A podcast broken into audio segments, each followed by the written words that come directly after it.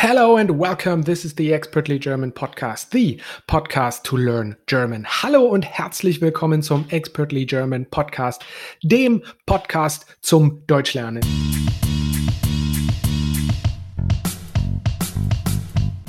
Today, we will have a news episode. I will tell you news in German, translate the most difficult words into English. Then we do an exercise. And at the end, I will give you a homework. The transcript for this episode, you can find that on buymeacoffee.com forward slash expertly German. You can get the membership there for three euro, which will give you access to all past and all future transcripts for the episodes. So again, buymeacoffee.com forward slash expertly German. Alright, let's go into the lesson. Bosch gilt als neuer Star in der Mikrochip-Herstellung. Something like Bosch is the new star in the semiconductor production. Die Chiphersteller in Dresden reagieren auf die stark steigende Nachfrage nach Halbleitern mit dem Ausbau ihrer Produktionsstätten im sogenannten Silicon Saxony. Die Halbleiter is the semiconductors. Saxony is actually an area in Germany which is called Sachsen. And so genannt is so called. Das Technologieunternehmen Bosch hat am Montag ein neues Halbleiterwerk nördlich von Dresden im Bundesland Sachsen hinzugefügt. Nördlich ist north of, hinzufügen ist to add. Das Unternehmen hat rund eine Milliarde Euro in seinen neuen Standort investiert. Die größte Einzelinvestition in seiner 130-jährigen Geschichte. Der Standort ist the location, die Geschichte ist the history here in this case, but you could also translate die Geschichte with the story.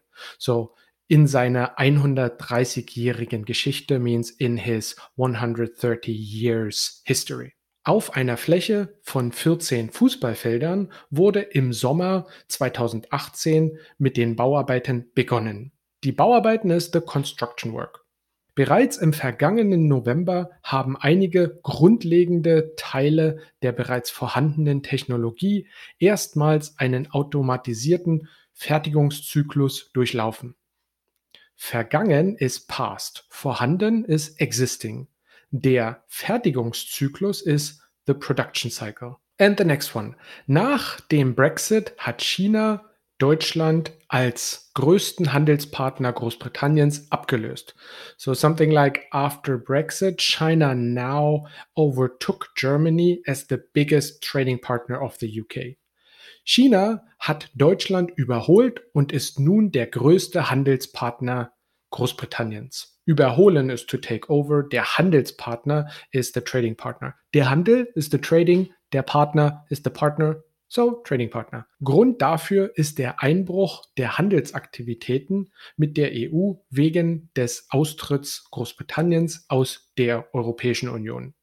Der Grund, the reason, wegen ist because of and der Austritt ist the exit. Deutschland war traditionell der größte Handelspartner des Vereinigten Königreichs, aber verzeichnete nun einen Rückgang seiner Exporte nach Großbritannien. Der Rückgang ist the decline. Exporte verzeichnen means to record exports. Die Unsicherheit wegen des Austritts mildert augenscheinlich die Geschäftsbegeisterung. Etwas mildern ist to mitigate something. Die Begeisterung ist the enthusiasm. Die Covid-19-Pandemie und Maßnahmen zur Eindämmung ihrer Ausbreitung, die die Volkswirtschaften weltweit stark schwächten, beschleunigten den Trend und führten dazu, dass Deutschland Mitte 2020 seinen Titel als größter Handelspartner Großbritanniens verlor. Maßnahmen zur Eindämmung is so Maßnahmen means measures and Eindämmung is something like the containment. So Maßnahmen zur Eindämmung, Eindämmung ist containment measures. Die Volkswirtschaften is the economies. Beschleunigen is to accelerate. All right, and now we go to the exercise. So one of the sentence from the exercise, from sorry, from the news was auf einer Fläche von 14 Fußballfeldern wurde im Sommer 2018 mit den Bauarbeiten begonnen. So what is special about this sentence? again, I, I, I will read it again. Auf einer Fläche von 14 Fußballfeldern wurde im Sommer 2018 mit den Bauarbeiten begonnen. Okay, so I highlighted the wurde, and we also have a begonnen here. So there's something grammatically interesting about this sentence. So you tell me, is it either an active sentence or is it a passive sentence? Again, auf einer Fläche von 14 Fußballfeldern wurde im Sommer 2018 mit den Bauarbeiten begonnen. Okay, so the way how I ask the questions, you probably already realize it's a passive sentence. And to be specific, it's a passive sentence in the Präteritum. So what do we do? We use the verb wurde oder wurden and we conjugate that well based on whatever we whatever noun pronoun we have um, and then at the end we have the past participle the ge verb begonnen is actually because be that is not a separable one, so we don't put the GE in there. So you actually don't see it here that easily. But um, begonnen is definitely a past participle or Partizip 2. So it's so so again we use the wurde plus the past participle if you use a sentence in the passive why do we use the passive because oftentimes we don't know or we don't kind of want to say who did something. Auf einer Fläche von 14 Fußballfeldern wurde im Sommer 2018 mit den Bauarbeiten begonnen. So something like on an area of 14 football fields, um, the the building work um, like began in summer uh, 2018, but like here in the passive sentence because we don't say who exactly did it, who started building. So another example could be Die Tür wurde heute geöffnet. So that's a, a, bit of an easier sentence. So maybe to make the point a bit clearer. Die Tür wurde heute geöffnet means the door was being opened today. So we don't know exactly who opened the door. We just say the door was being opened today. Die Tür wurde heute geöffnet. Wurde is the is the verb that we need to conjugate, and then geöffnet is that past participle which comes from öffnen. Yeah. So here in that sentence, we also use the passive. Okay, and then I have another sentence from the from the text from the news that I just um, uh, read to you. Grund dafür ist der Einbruch der Handelsaktivitäten mit der EU wegen des Austritts Großbritanniens aus der Europäischen Union. Okay, so what I mean, yeah. So there's there's one specific case that we use a lot here in this sentence. Let me read it again. Grund dafür ist der Einbruch der Handelsaktivitäten mit der EU wegen des Austritts Großbritanniens aus der Europäischen Union.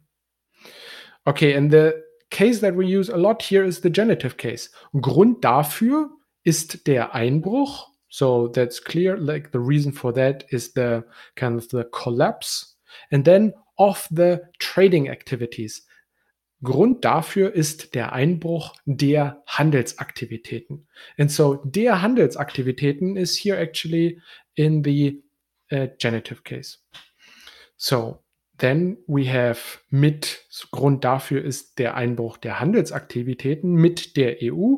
Mit der EU, that's the dative case. And then we have wegen des Austritts Großbritanniens. So here we have a double kind of genitive. Wegen is a preposition after which we have to use the genitive case. So wegen des Austritts, because of the exit of Great Britain. Wegen des Austritts Großbritanniens aus der Europäischen Union. So aus is then again a dative preposition. So aus der Europäischen Union is just the dative case. But so we have kind of three times the genitive in this sentence. Grund dafür ist der Einbruch der Handelsaktivitäten mit der EU wegen des Austritts Großbritanniens aus der Europäischen Union. Yeah. So there was just a little kind of example about how to use the genitive, maybe a little bit more often actually in a sentence than you might think you usually do. Okay, let's practice that on another example. A sim- more simple example. Uh, how would you say, because of the nice weather, I go to the lake? Am I actually going to the lake? Hmm, maybe. Let's see how much time I have later. Okay, so how, how would you say that? Because of the nice weather, I go to the lake. And because of, I just, I earlier said that we use wegen. And after wegen, we use the genitive case. So again, how would you say in German? Because of the nice weather, I go to the lake. Okay, so, and here comes the answer. Wegen des schönen Wetters gehe ich an den See. So, wegen des, so Wetter is das Wetter, it's neutral.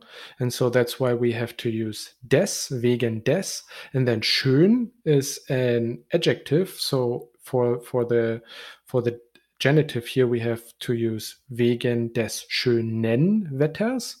And then gehe ich, so first the conjugated verb and then the subject, gehe ich an den See. And an den See, which we just used that preposition an, and then it's accusative because I'm moving, I'm going, gehe ich an den See. Again, because of the nice weather, I go to the lake, is wegen des schönen Wetters, gehe ich an den See. Okay, and now I'd like to give you a homework. Um, so I basically tell you sentences in English. You have to translate them into German, and you can find the answer in the transcript.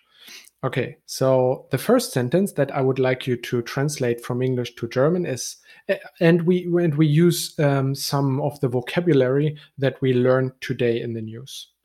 Okay, so first sentence is semiconductors are one of the most important components of any technology device.